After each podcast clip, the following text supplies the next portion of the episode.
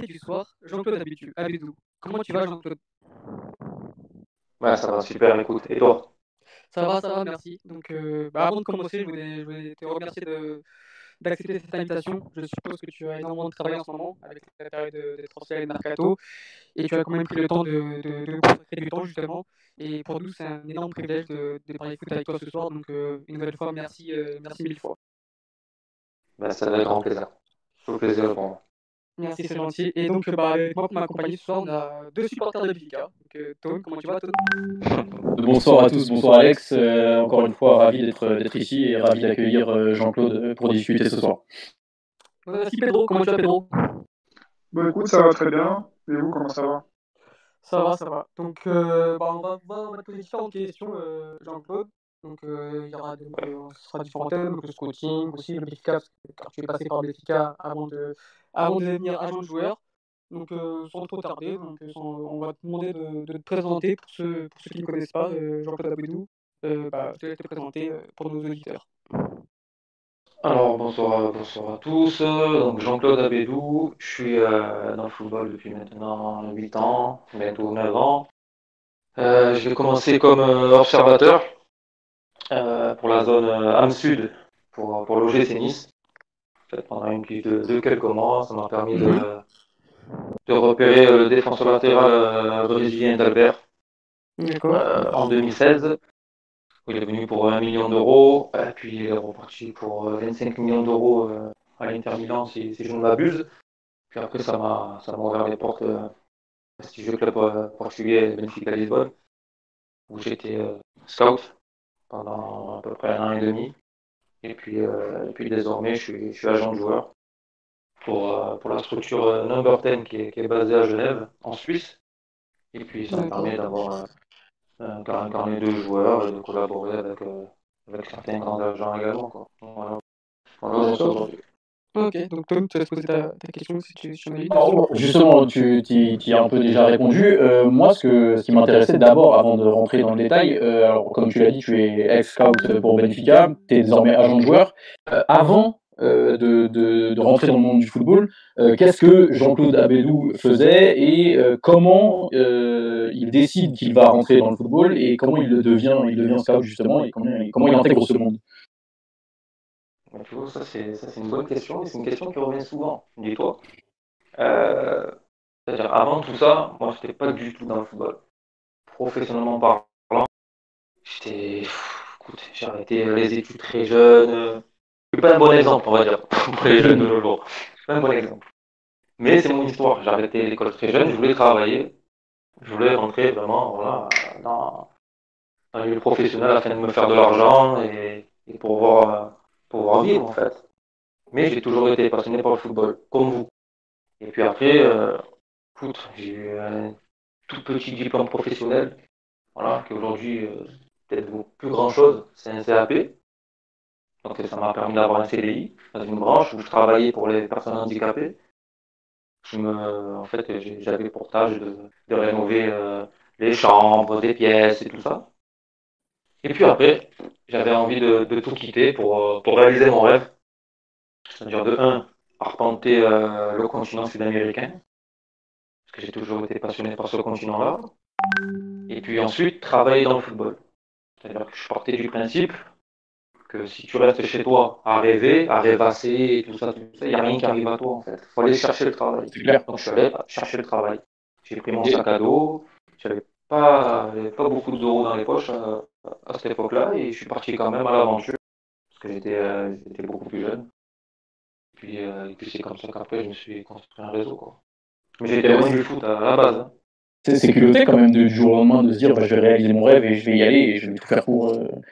Et c'est surtout quand on est jeune. C'est, tu dis que t'es pas un bon exemple pour les jeunes parce que tu as quitté l'école très tôt et tout ça, mais ça peut être une inspiration, une façon d'inspiration.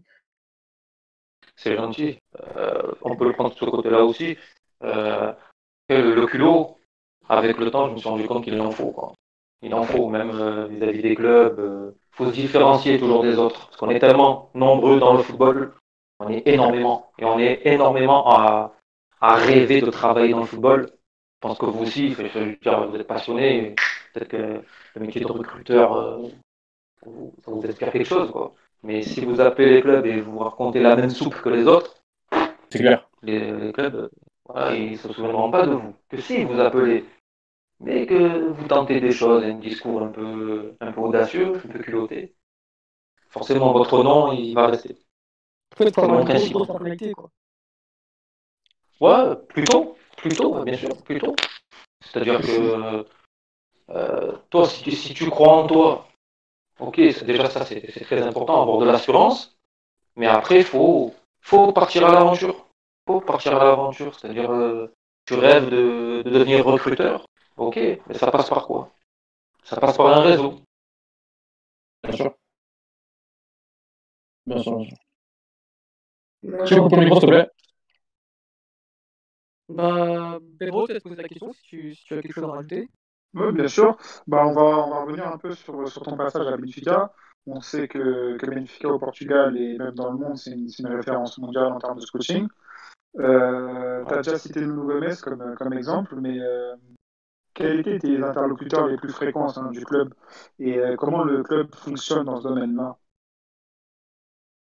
Alors, il y avait bon, ben, Nino Gomez, il y avait aussi ben, mes, mes collègues scouts aussi, qui sont pas connus du grand public, qui s'appelaient justement Pedro, justement. Il y qui s'appelait Pedro et Emmanuel, Manuel Alfonso. Donc c'était les deux déjà, euh, mes plus fidèles euh, collaborateurs ou interlocuteurs. Moi j'arrivais euh, ben, dans le pays, je connaissais rien du tout. Je veux dire, c'est un autre pays pour moi. Sûr. M'ont appris beaucoup de choses. Donc comment fonctionnait le club, ben, la langue aussi, ils m'ont indiqué plein de choses, l'adaptation aussi au pays, à la ville, je dirais, plein de choses. Puis après, j'ai pu rencontrer aussi Rui Costa, mais euh, pour répondre à ta question initiale, voilà, mes plus fidèles interlocuteurs, c'était les, les deux, c'était mes camarades, mes collègues de travail.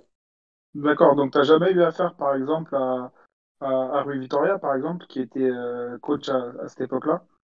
Jamais on eu s'est euh, par- une on- on parlé. Oui, on s'est par- on s'est parlé, mais franchement, des scouts, Benfica, c'est comme à Porto. Vous êtes beaucoup. énormément, énormément.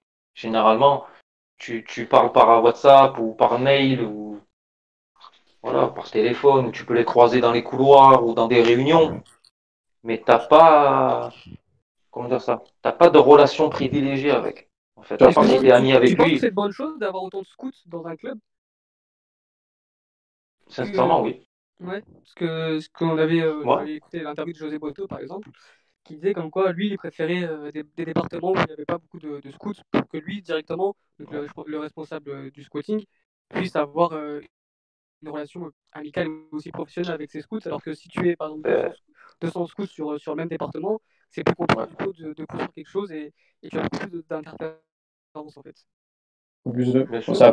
C'est un avis qui compte. Ouais. Je disais qu'en fait, plus tu as de, personnes, plus concernant le nombre, euh, Ouais, voilà. Concernant le nombre de scouts, c'est important d'en avoir quand même, euh, pour moi, je pense, hein, beaucoup, mais ça, ça dépend ce qu'on entend quand on dit beaucoup. Voilà, ça dépend. Mais quand, quand tu dis beaucoup, c'est-à-dire euh, couvrir, euh, couvrir le monde entier, en fait, concrètement, avec des équipes euh, structurées, sans... parce qu'il faut aussi en avoir beaucoup, comme tu dis, mais il faut aussi ne pas se marcher dessus et euh, ne, ne pas envoyer n'importe qui n'importe où, parce que ça reste un travail qui est, je suppose, assez complexe. Exactement, donc ça, ça c'est une stratégie à mettre en place, bien, bien à l'avance, en amont, pour pas se marcher dessus, mais ça, il n'y a, pas- y a pas de risque avec ces clubs-là, c'est des grands clubs. Il n'y a pas de risque de, de se marcher dessus quand tout est cadré.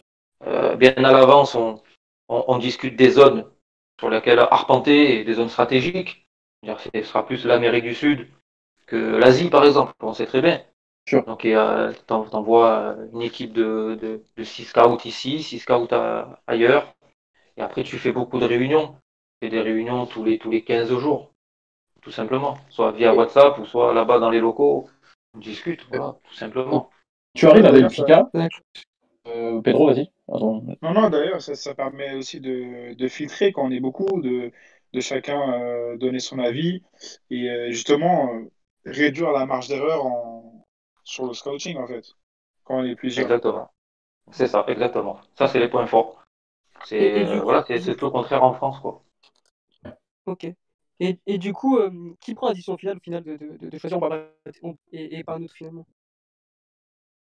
Et moi, à cette époque-là, c'était le directeur sportif. Aujourd'hui, je sais pas.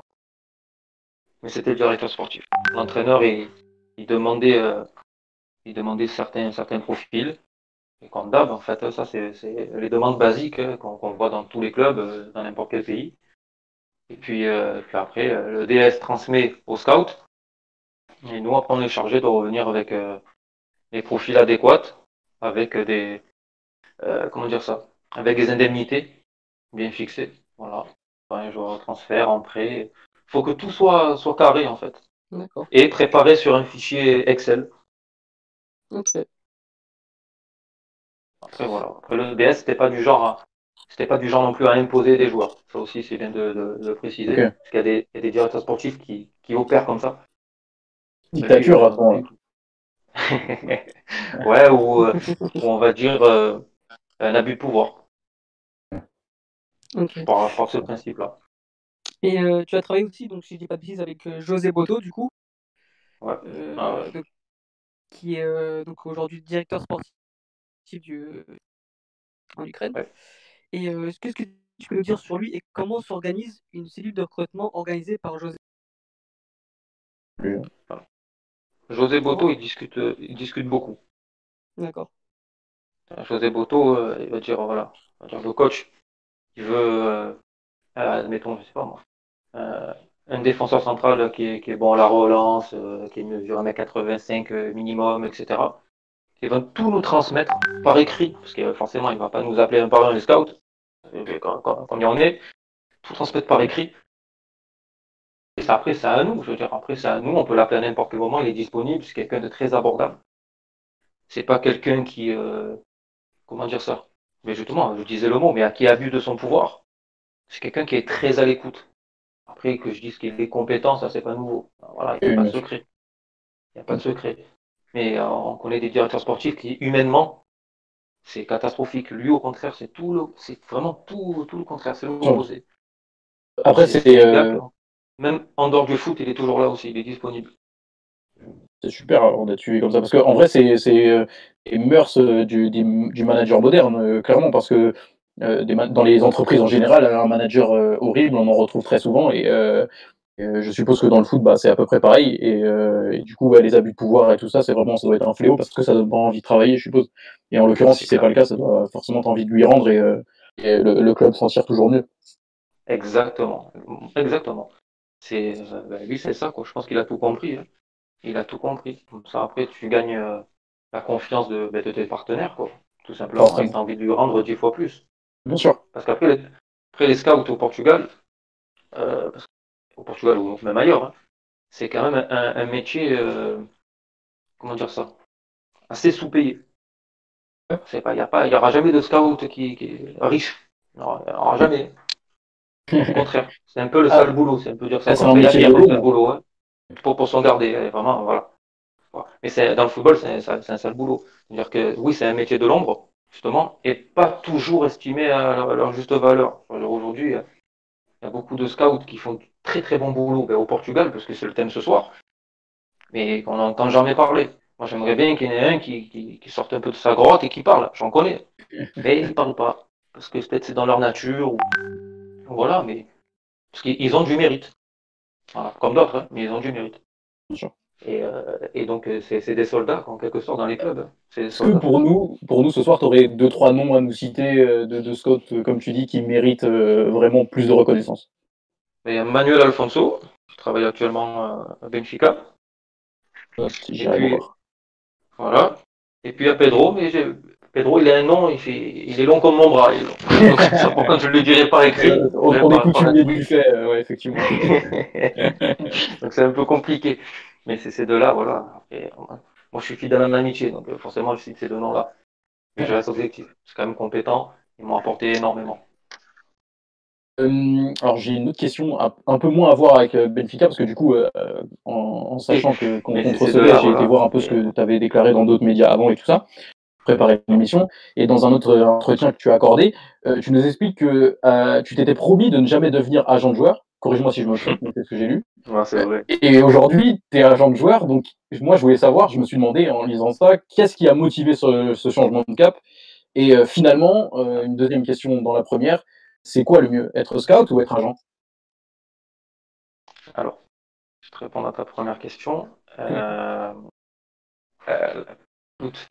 pense qu'il y a, comme on dit, il n'y a que les cons qui ne changent pas d'avis. Voilà, peut-être bateau, mais bon, là, en l'occurrence, c'est le cas. Je me souviens très bien avoir dit ça, à la fois par écrit, et je l'ai dit aussi euh, sur Winamax, sur le plateau. Donc, euh, en fait, c'est une rencontre qui a tout changé. Je pense que c'est l'histoire de la vie, en fait. C'est-à-dire que on évolue dans la vie. Aujourd'hui, moi, je suis agent. Peut-être dans trois ans, je suis plus agent. Hein. On ne sait pas. Hein. Parce qu'il y a aussi le cadre familial qui entre en jeu. Il y a plein de, plein de choses, il y a plein de paramètres. Comme je disais, scout, c'est bien, mais quand tu es seul, parce que tu voyages beaucoup. Eh oui, tu voyages beaucoup. À part si tu es portugais, tu es scout au Portugal, bon, tu rentres à la maison, à la rigueur. Et si tu es envoyé dans un autre continent, c'est compliqué. Parce que tu vois pas ta famille, tu vois pas ta femme quand tu as une femme, tu vois pas ton chien si tu aimes bien les chiens. C'est compliqué. ok. Euh, voilà, après, agent, je détestais ce métier. C'est comme ça. Je le détestais, donc je ne me voyais pas faire, euh, faire agent. Et parce que j'avais pas la compétence à l'époque aussi. Euh, et puis j'ai rencontré, comme je disais, voilà, une personne qui est maintenant euh, comme un frère. Voilà, vraiment comme un frère. Parce qu'on partage les mêmes principes de la vie et la même philosophie dans le football. On se complète, on s'aide mutuellement et tout ça, et on avance en fait. On avance et ça marche très très bien. Donc agent, je, je pourrais l'être, mais uniquement avec cette personne-là. À mes côtés. Mais sinon, tout seul, ce serait compliqué. Parce que, parce que justement, comment tu as amené la réponse je, Moi, je m'attendais à ce que tu me dises c'était de l'ordre privé, par exemple, tu voulais fonder une vie de famille euh, ou quoi que ce soit, comme c'est un argument qui est, qui est, revenu assez souvent. Ah, aussi, euh, aussi, euh, bien sûr, aussi. mais du coup, aussi, bien sûr. Cette personne-là que, que, tu cites, euh, c'est une personne qui travaille avec toi dans. dans alors, j'ai oublié le nom, je ne l'ai pas sonné de, de, de, du 10. C'est Number 10. C'est en Suisse, ouais.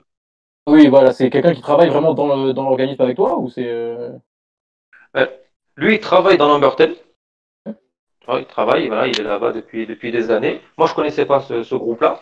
Donc, il m'a présenté ce groupe, euh, ce groupe-là. Moi, par contre, je ne suis pas salarié de Numberton. Moi, j'aime bien être électron libre. Je suis quelqu'un, je, déteste, comment dire ça, qu'on m'impose, mais avec des ordres, des, des, choses à faire. Je déteste ça. Tu vois, je suis quelqu'un d'autonome. J'aime bien être, euh, voilà, avoir les, ne pas avoir les mains liées. Donc euh, je suis, je suis libre en fait. Mais moralement, je suis lié à lui et n'importe Bien sûr, parce que du coup, en gros, tu as une confiance en lui qui fait qu'au final, il n'y a pas de papier qui l'atteste, mais c'est comme si tu travaillais pour lui et, pour l'organisme. Exactement, parce que la, moi, je suis fidèle. La confiance, elle est là. Parfois, il y a des gens où tu as besoin de signer un papier parce que voilà, c'est un peu c'est risqué, je ne les connais pas très très bien. Mais moi, cette personne-là, on a l'abri de rien dans la vie. On peut même se faire travailler par quelqu'un de la famille, au final. C'est vrai. C'est et donc, eh oui, et ça arrivera encore, c'est la vie. Mais moi, à l'heure d'aujourd'hui, ma confiance, il a dans ses mains. Et moi, je sais que j'ai la sienne. Et c'est très important dans un milieu comme le football.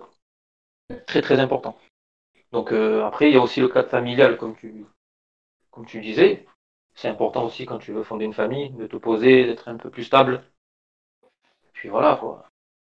Tu peux pas partir en Amérique du Sud, en Amérique du Sud pendant six mois. C'est pas possible. Mais tu l'as déjà fait, non, du coup? Ah, je l'ai fait, j'étais seul. C'était un choix. Plus jeune. J'ai tout, j'ai tout consacré. Ouais, plus jeune, oui, c'était un, choix. C'était un choix, mais je voyais très très peu mes parents. C'était compliqué. J'étais euh, à ce moment-là à Benfica. Hein. C'était très très compliqué. Vraiment très compliqué. C'est ça qui a motivé et qui a fait que ton passage à Benfica a été au final un passage assez, pas éclair, mais qui a été assez bref quand même. Oui. Parce que t'es pas resté si longtemps. Non, je suis pas resté longtemps. Après, moi, je pars du principe, euh, je suis plus dans la, dans la qualité que, que sur la durée et tout ça. Voilà. Euh, C'est-à-dire que moi, j'ai fini là-bas, j'ai appris énormément, tout simplement. J'ai appris énormément et ça s'est terminé en partie aussi effectivement, par rapport à ça, par rapport à ma famille. J'avais des problèmes euh, familiaux et que je ne pouvais pas rester perdument euh, euh, là-bas. Quoi, du coup, tu n'es pas, pas parti en mauvais terme avec le club. C'était d'un commun accord et très professionnel. Ouais, exactement. Non, non, pas en mauvais terme du tout. Non, je suis toujours en bon terme. Ça m'arrive déjà de, de, les appeler. Bon, moi maintenant. En plein, mais en pleine période de mercato, ça m'arrive de, envoyer un petit message sur WhatsApp, prendre des nouvelles et tout ça. Non, non, on ne s'est pas quitté en mauvais termes du tout, du tout, du tout. Du tout. Et euh, plutôt dans le cadre privé surtout. Fait pour des raisons privées. Et j'en garde un très bon souvenir. Eh ben, tant mieux, nous aussi. Il faut, il faut jamais quitter un club en mauvais termes. Jamais. Jamais. ça fait partie du réseau, hein, comme tu disais tout à l'heure. Exactement, c'est pour ça. C'est à 100% pour ça. c'est jamais. Dans la vie, on a toujours besoin. Faut pas se fermer des portes euh, bêtement. T'as besoin de les rappeler un jour, on sait jamais. Euh, c'est vrai. J'avais une petite question euh, par rapport euh, à ton passage à Benfica. Euh, Je ne sais pas si, si j'avais très bien compris l'interview que tu avais donnée, mais c'est toi qui as conseillé euh, Guillermo Celis, pardon. Non, pas lui. Franco Servi.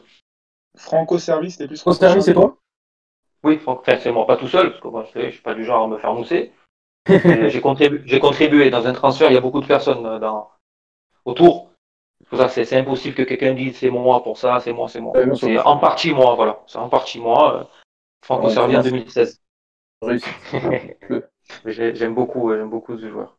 Et, petite question euh, perso, hein, ça n'a rien à voir après. Euh, à l'époque donc où Servi était à Rosario Central, il y avait Lo Celso à côté. Pourquoi tu n'as pas préféré Lo Celso? Parce que Lo Celso, en plus j'en parlais à cette époque-là, de Lo Celso, euh, il me semble sur Twitter, euh, il me semble, c'est que le Celso était déjà pris. En fait. Et dans... Euh, il était déjà très courtisé, je suppose. très courtisé, il y avait déjà le PSG dessus et tout. Donc c'était vraiment très très compliqué. Et dans le football, surtout avec ces enjeux-là financiers et tout ça, ce qui prime, c'est l'anticipation et être réactif. l'anticipation. Parce que si tu fais... Des fois, il y, a des transferts qui se loupent pour quelques, pour quelques heures, pour quelques jours. Parce qu'il y a le gars, il est allé plus vite que toi. Qu'il a un réseau plus grand que toi. Parce que voilà, parce que des fois aussi, il y a des transferts d'amis, aussi des arrangements, c'est comme ça. C'est pas que c'est des magouilles ou quoi que ce soit, mais c'est juste que il y a, les amis, quoi. Il y a des gens qui préfèrent euh, donner le joueur à un ami parce qu'il le, connaît très très bien, parce qu'il a été content du dernier transfert, plutôt qu'à un autre. Lo Celso, écoute, c'est au PSG. En plus, j'aime beaucoup ce joueur, hein. J'adore. il faut surtout une, une, bonne connaissance du marché parce que, comme tu dis, tu vas pas essayer de, faire venir le Celso à Benfica s'il est déjà courtisé par, euh, par des clubs comme le PSG ou Barça. Ou... Eh, c'est ça, tu, tu peux pas tu peux pas trop trop lutter après. Une fois que ces, ces clubs-là rentrent dans la danse, tu peux pas lutter. C'est pour ça qu'il faut être rapide et anticiper. C'est pour ça. Et après, ça demande aussi, comme tu le dis si bien, une connaissance du marché, évidemment. Connaissance du marché, connaissance de, de, beaucoup, beaucoup de paramètres. Mais justement, est-ce pour voir avant tout le monde. Est-ce que ces clubs-là, ils sont pas en train de, de rattraper un certain retard qu'ils avaient sur les clubs comme, euh, comme euh, Benfica, Porto ou des clubs qui, recrutent depuis très longtemps en Âme Sud euh, Parce qu'on voit de plus en plus de, par exemple, je prends un exemple tout con, le, Real Madrid qui va chercher Reiner, qui va chercher Rodrigo, qui va chercher Vinicius. Est-ce que ces clubs que sont Benfica, Porto, tout ça, sont pas en train de perdre une avance à tes yeux qu'ils avaient et qui était assez considérable de base? Puisque maintenant les, les, grands clubs ne passent plus par eux, ils vont directement chercher les, joueurs en Amérique du Sud. Leur avance, oui et non, oui et non. En partie oui, hein, mais euh, mais il y a des raisons à tout ça. Il y a des raisons à tout ça. Je pense qu'après le football portugais, euh, pour, de mon point de vue, hein, je pense qu'il va mal depuis quelques années. Clairement, clairement, clairement. Ça va mal. C'est pas que ton point de vue. Ben, ça me rassure. On est d'accord. Euh, après le Real, c'est sûr qu'ils ont changé de politique. Ils sont beaucoup plus vers des, des jeunes prospects. Ils ont aussi un cadre euh, au niveau sportif. C'est euh, Rouni Calafat, très très fort. Très très fort. Il a un réseau tentaculaire. Mais il a toujours eu. C'est-à-dire que même en 2017 et 2018, il a toujours eu le, ce réseau-là. Mais après, c'est le point de vue économique aussi. C'est ça qui prime dans le football. Évidemment. Je pense que le football portugais, économiquement, ça va mal. Ça va très très mal. Et Benfica, voilà. Ça, ça va aussi au niveau de la direction, c'est un peu, c'est un peu compliqué ces dernières saisons. C'est pas trop où ils veulent aller. Ça aussi, c'est mon point de vue. C'est un peu compliqué. Voilà. Il y a des, fois, il y a des décisions que je n'ai pas trop bien compris. Soit des de, de, certains joueurs. Est-ce que tu as, est un exemple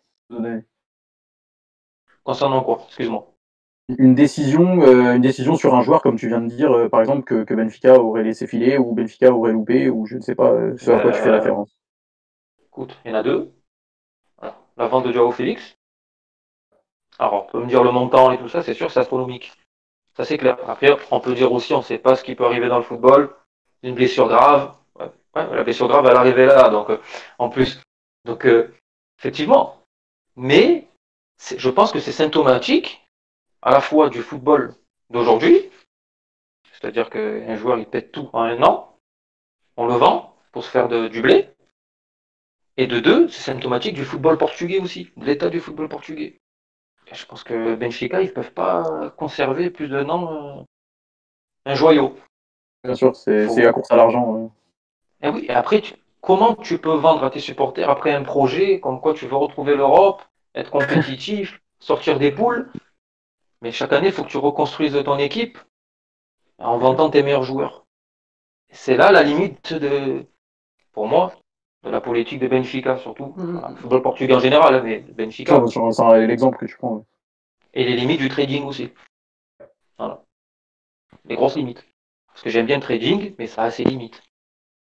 Tout simplement. Le but est de se renforcer quand même et de gagner des trophées. Enfin, je pense ce principe-là. Eh oui, bien sûr tu peux allier les deux, compétitif et faire de l'argent.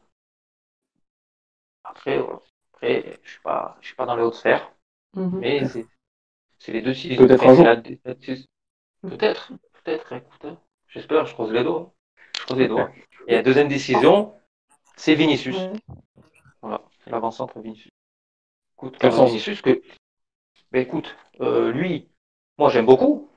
Au contraire, je pense qu'il en a surpris plus d'un cette saison. Ça n'a pas été facile, mais euh, trop esselé. Trop esselé. Et puis. J'ai que ça n'a pas été en place, en fait. Aussi, exactement, voilà. Je, je, je comprends pas. Je comprends pas ça, en fait. Jean-Claude, je pense que tu serais d'accord avec moi, hein, quand même. Bazarder Raúl Jiménez et, euh, et RTT, et pour regarder Seferovic, c'est complètement un suicide. C'est un suicide, mais ça encore, c'est le football d'aujourd'hui. C'est-à-dire que je pense pas qu'il se juge sur la compétence des joueurs. Parce qu'on sait très bien que ces deux joueurs-là, c'est trois fois plus fort au minimum que c'est Ferrovic. D'ailleurs, c'est même pas les mêmes profils. Ouais. Je pense que c'est très très fort. Le Jiménez, c'est très très fort. Moi, je le trouve très très fort en tout cas.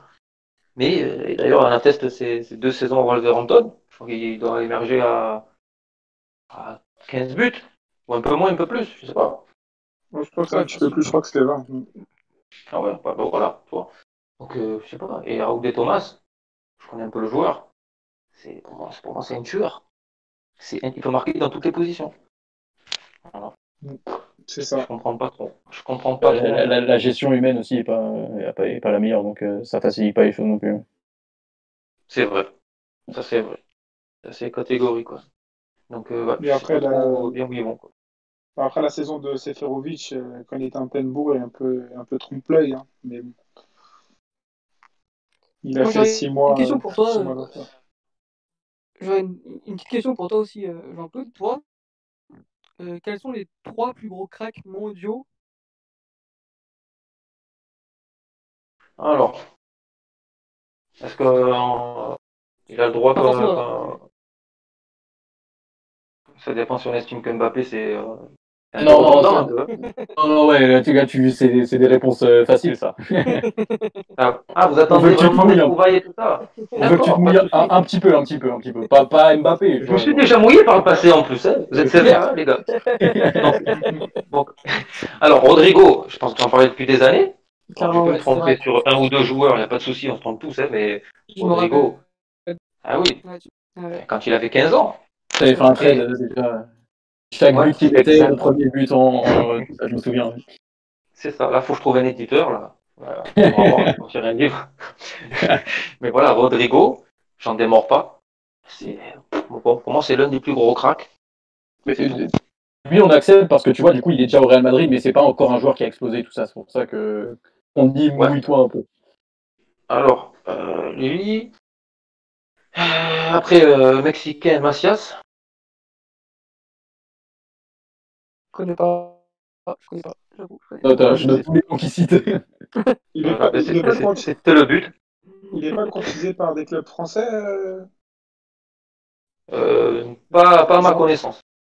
j'ai entendu dire. Alors peut-être bientôt. Il y a sûrement, euh, bah, Campos, il, il- il a forcément l'œil. Voilà, j'ai entendu parler justement, c'est pour ça. Après, Campos, sur qui il n'a pas l'œil? Dans le milieu. ça tombe bien parce que la question d'après, ça concernait Campos. Donc euh, on va te laisser dire le dernier et on- y viendra juste après. Dans, dans le milieu, quand, quand on entend un tel a, a loupé tel joueur, etc., c'est faux. Parce que tout le monde connaît tout le monde, vraiment. Vraiment, parce qu'on regarde tellement de matchs que les joueurs, on les voit. Quand ça se fait pas, c'est pour d'autres raisons. Donc euh, le Macias, euh, forcément, je suis pas le seul à le connaître, Macias. J'ai pas l'exclusivité, euh, j'ai les mêmes yeux que les autres, hein, mais c'est juste ça. Et euh, par exemple, Macias, pour moi, c'est très très fort. Est-ce qu'un jour il arrivera en Europe? Je le souhaite. Parce que les Mexicains, c'est très compliqué à s'exporter. Il y en a très peu au final hein, qui se sont exportés euh, peut-être les 10-15 dernières années. À part les 2-3 noms qu'on connaît tous, les Chicharito notamment, d'autres. Mais on voit que Diego Lainez, tout le talent qu'il a, il a du mal pour le moment.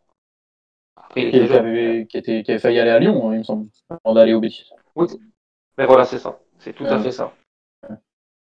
Euh, et après, un troisième. Troisième et dernier. Laurentino Luis Non, non, non. Non, non, j'ai envie de faire un. Ah oui. Euh, non, par contre, c'est euh, c'est un autre continent. Voilà, désolé, on n'est pas dans le thème. Mais euh, continent africain, Mhm. et notamment au Sénégal. Voilà. Je pense que l'avenir euh, du foot de ces prochaines saisons, c'est un marché faut- sur lequel il faut vraiment se pencher en priorité, c'est le marché africain. Voilà. Et pas le marché sud-américain, pour des raisons aussi économiques. Euh, le rapport qualité-prix avec euh, des joueurs euh, africains et surtout sénégalais, c'est une grosse génération, c'est le top du top. Donc là, je vais sortir un nom. J'en ai parlé vaguement par le passé. C'est Pape Matar Sarr.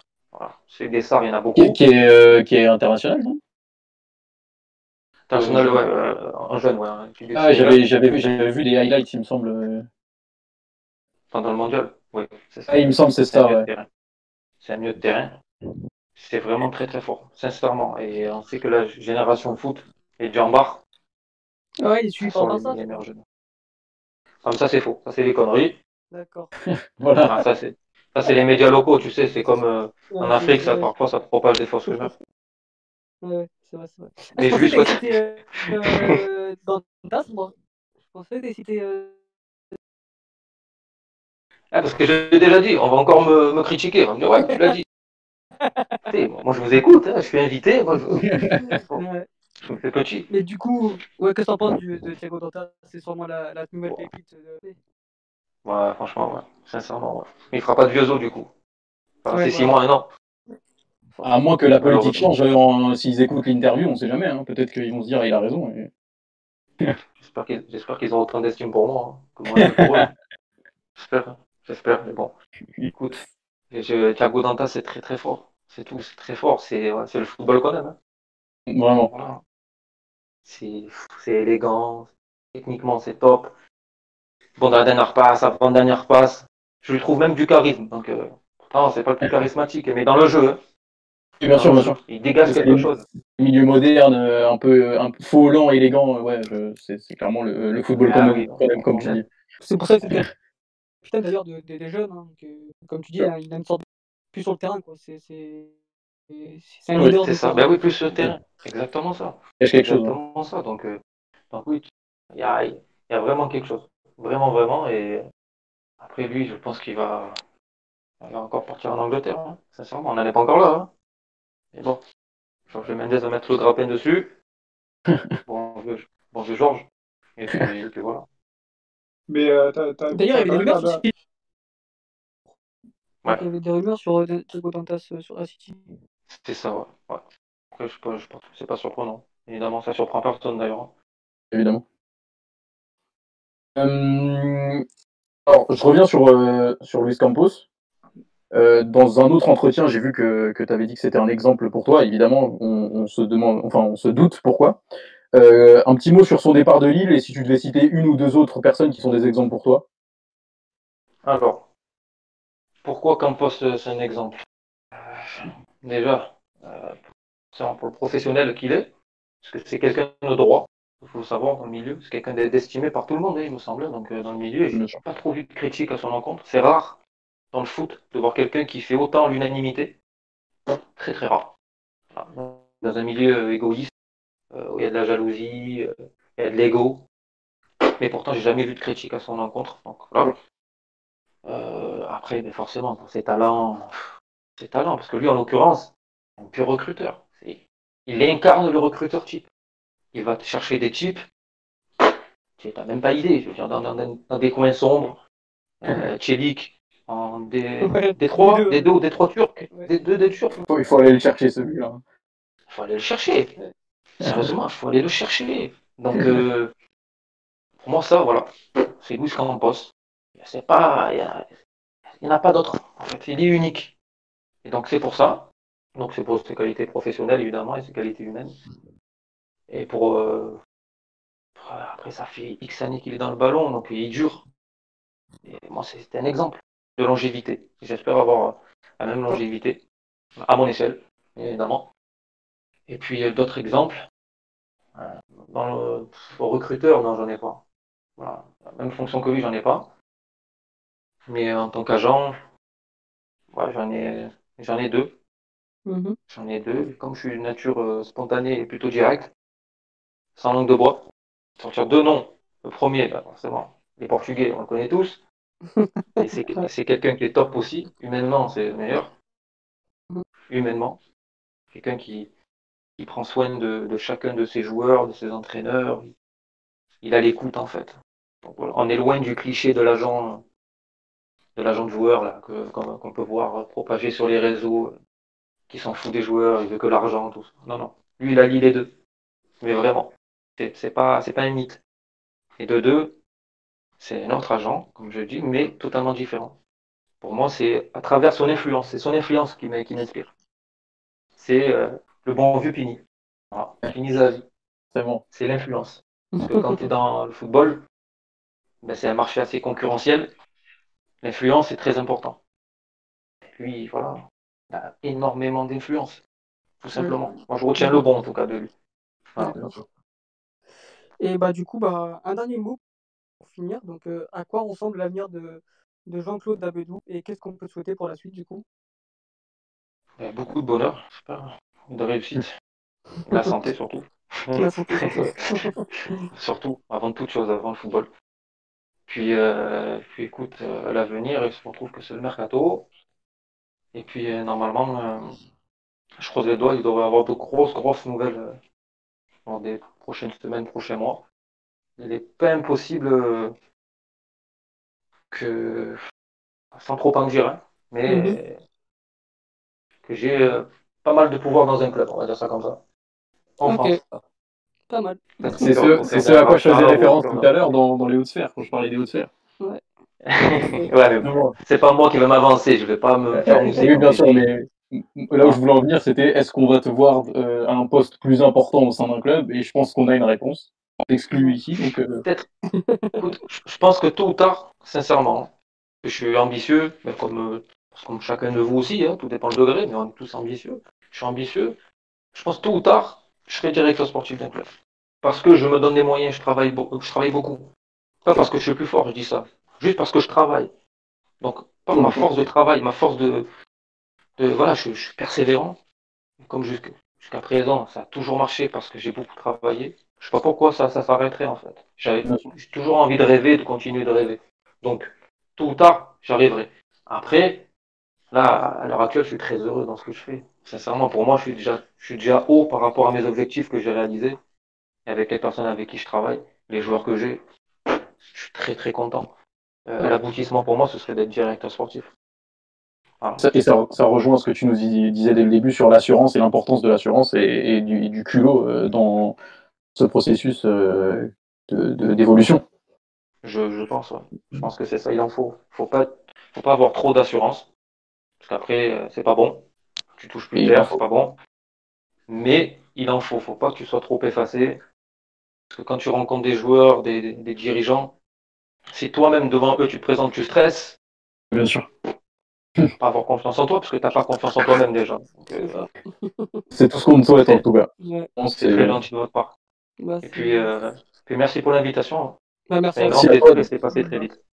C'est- Merci à toi. de- Et ça montre la personne que tu es d'accepter une invitation à, à des petits jeunes comme nous qui, qui, qui ne sommes pas des références dans le, dans le journalisme. Ça montre que, que tu es une grande personne et on souhaite toute la réussite possible. Merci beaucoup, c'est très gentil On a part. hâte de suivre ça, ouais. Puis bonne émission et puis à bientôt. Merci, merci Jean-Claude. À bientôt. Merci. Au revoir. À bientôt. Au revoir. Plaisir. Voilà, voilà. C'était très cool, c'était enrichissant. ouais, C'était enrichissant. Dommage qu'il est court. Ouais. Après, il m'a dit. Oui, bien sûr, bien sûr, il va falloir conclure, mais euh, c'était un plaisir. Ouais, c'était cool. On a le droit de dire qu'on a kiffé l'interview quand même, Bien les gens ont le droit de savoir.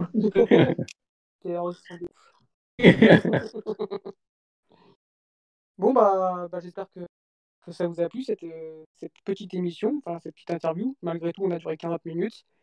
Et, et on vous souhaite à tous bah, une bonne soirée. Et on se dit à la semaine prochaine et bientôt le retour de, de notre cher Liganos, dans deux semaines.